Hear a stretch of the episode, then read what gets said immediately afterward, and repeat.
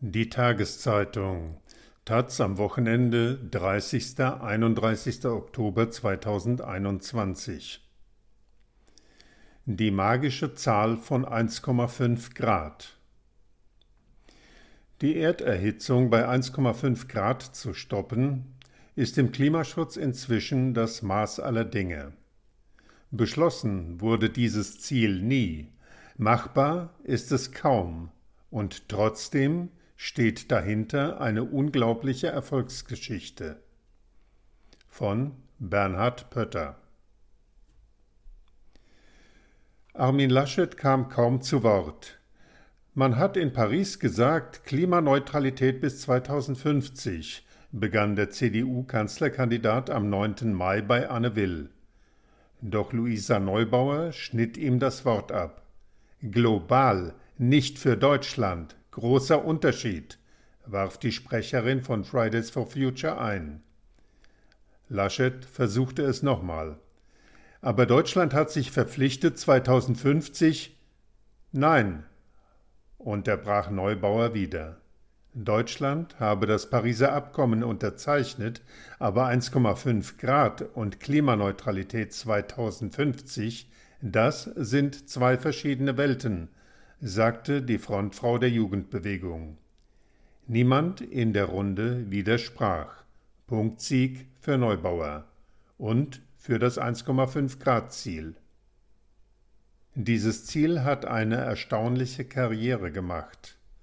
Das Versprechen, die globale Erderhitzung bis 2100 auf maximal 1,5 Grad Celsius über der Mitteltemperatur von 1850 steigen zu lassen, ist weltweit zur Messlatte für gute Klimapolitik geworden.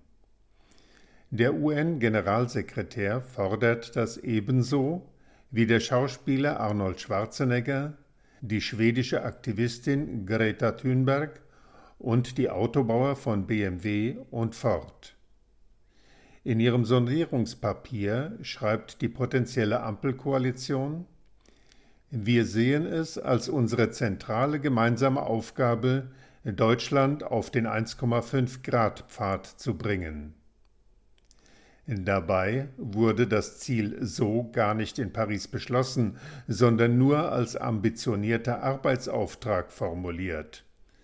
Seit 2015 wird es immer populärer, während es die steigenden Emissionen immer mehr gefährden. Die unwahrscheinliche Erfolgsgeschichte des 1,5 Grad Ziels zeigt aber auch, welche unerwartete Dynamik Klimapolitik bekommen kann. Die 1,5 Grad hatte bis zum Schluss niemand wirklich auf dem Zettel.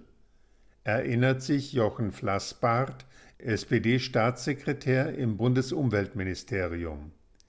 Er war einer der Verhandler in Paris. Denn seit der ansonsten gescheiterten Konferenz in Kopenhagen im Jahr 2009 galt unter zwei Grad als Richtschnur. Aber schon in Kopenhagen forderten vor allem die Inselstaaten 1.5 to stay alive, 1,5 Grad damit sie überleben könnten. Der Slogan wurde allerdings kaum ernst genommen, auch nicht von der Wissenschaft. Wir waren die Außenseiter, die Papiere und Modellrechnungen vorlegten, die sich mit 1,5 Grad als Ziel beschäftigten. Erinnert sich der Klimaforscher Karl Friedrich Schleusner vom Think Tank Climate Analytics. Für den fünften Bericht des UN-Klimarats IPCC von 2014 hätte man natürlich auch Szenarien für 1,5 Grad rechnen lassen können, aber das hatte niemand auf dem Radar. Auch der große Unterschied zwischen 1,5 und 2 Grad, den der IPCC erst 2018 in einem Sonderbericht feststellte, sei da im Prinzip schon klar gewesen. Eine Erwärmung um zwei Grad ist zu viel. Doch Politik und Wissenschaft in den Ländern mit dem größten CO2-Fußabdruck hielten an den zwei Grad fest. KlimaschützerInnen waren froh, überhaupt ein Ziel zu haben. Das hat etwas sehr Wichtiges geliefert, sagt ein altgedienter Klimadiplomat. Es hat das abstrakte Ziel der Klimarahmenkonvention in eine konkrete Zahl übersetzt.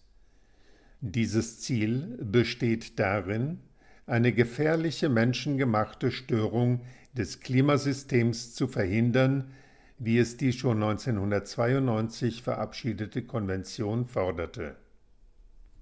Mit diesem Ziel begann auch die entscheidende Konferenz in Paris im Dezember 2015. Der deutsche Pavillon, ein einfacher Verschlag aus Sperrholz, der allerdings mit einer begehrten und umlagerten Espressomaschine gesegnet war, hatte als Logo groß Below Two Degrees an den Wänden stehen. Weil Gerüchte aufkamen, Umweltgruppen wollten den Slogan als PR-Aktion in 1,5 Grad umwandeln, luden die Deutschen schnell den von allen respektierten Verhandler der Marshallinseln, Tony de Brum, ein, erinnert sich Jochen Flassbart. Auf einer improvisierten Veranstaltung erklärte de Brum daraufhin, die Deutschen seien verlässliche Partner der kleinen Staatengruppe AOSIS. Er setze volles Vertrauen in sie. Flassbart selbst sagte, Deutschland unterstützt die Forderung nach 1,5 Grad, wohl wissend, dass das weder die deutsche noch die abgestimmte EU-Position war. Nachrichtenagenturen meldeten das in die Welt. Ich bekam dann einen Anruf aus dem Kanzleramt, was das denn solle, erinnert sich Flassbart. Ich habe denen gesagt, das sagt man hier so auf der Konferenz und dann hat keiner mehr nachgefragt. Auf der Konferenz wurde das 1,5 Grad Ziel immer wichtiger. Für uns Inselstaaten war das eine rote Linie erzählt James Fletcher, damals Energieminister der Karibikinsel St. Lucia. Wir waren entschlossen, daran festzuhalten und zur Not die Verhandlungen platzen zu lassen. Wir hatten schon zu viele ergebnislose Konferenzen gesehen. Trotzdem weiß Fletcher nicht, wie die 1,5 Grad in den Text kamen, gibt er zu. Ich habe mit den Arabern geredet, die sagten, keine Chance, das bedroht unsere Wirtschaft. Und mit einem Verhandler aus Argentinien, der sagte, ich fühle mit euch mit, aber 1,5 Grad bedeutet, dass wir kein Rindfleisch mehr verkaufen. Das geht nicht.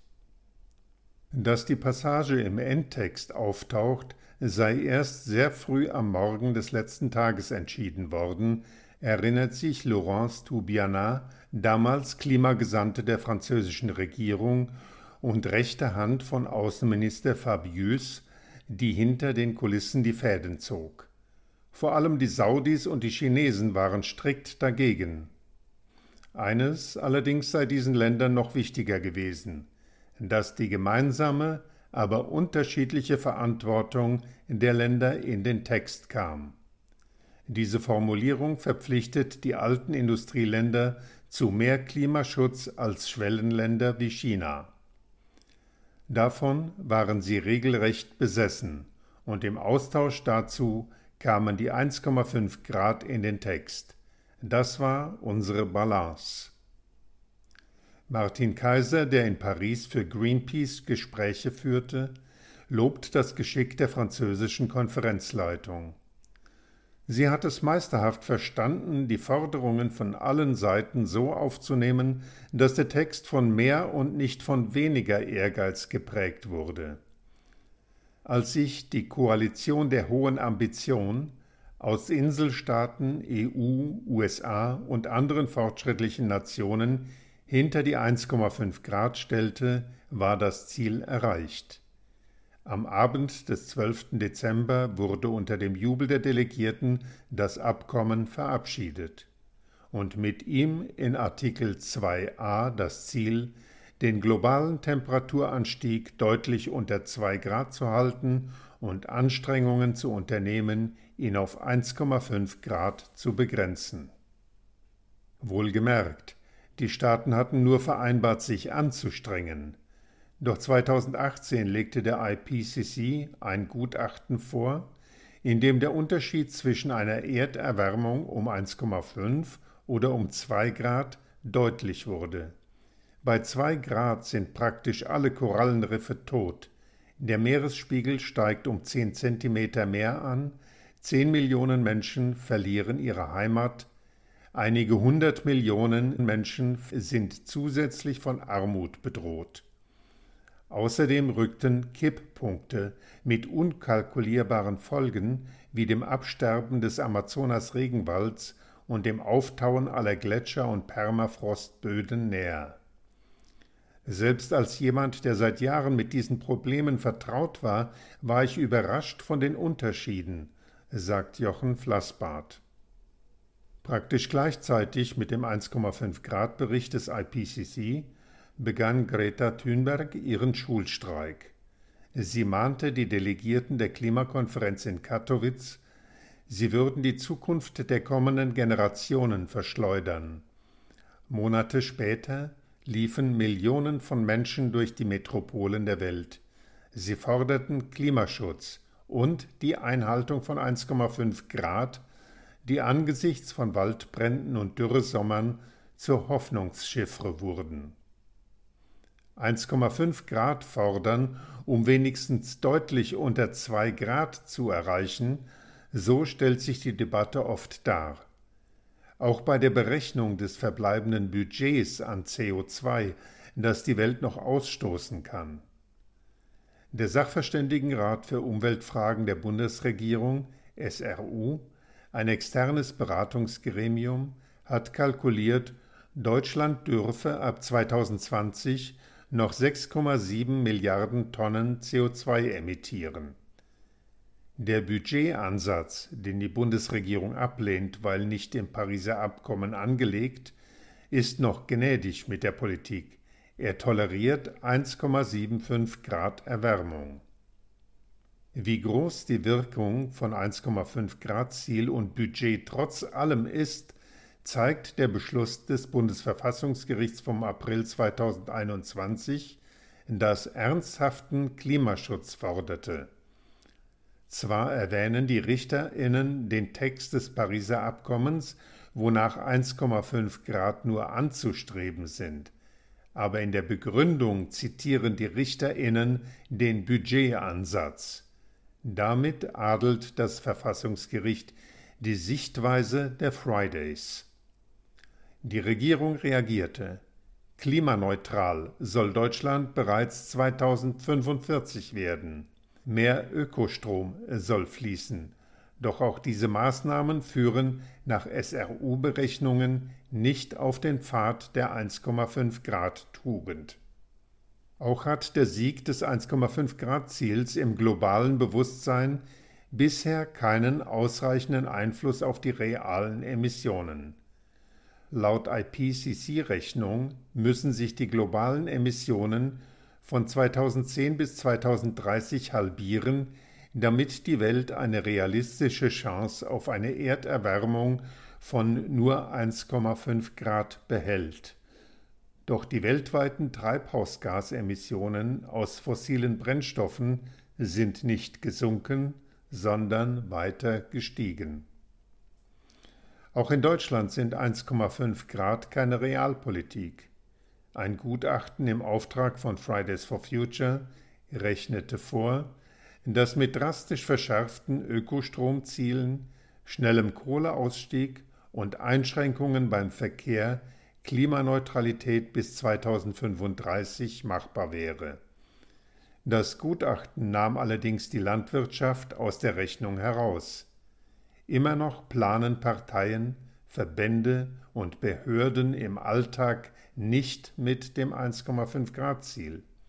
Bei den Verhandlungen der Kohlekommissionen wurde immer von einem 2 Grad Ziel ausgegangen, berichtet Martin Kaiser für Greenpeace Mitglied des Gremiums. Das zögerte den Ausstieg aus der Kohle bis 2038 hinaus.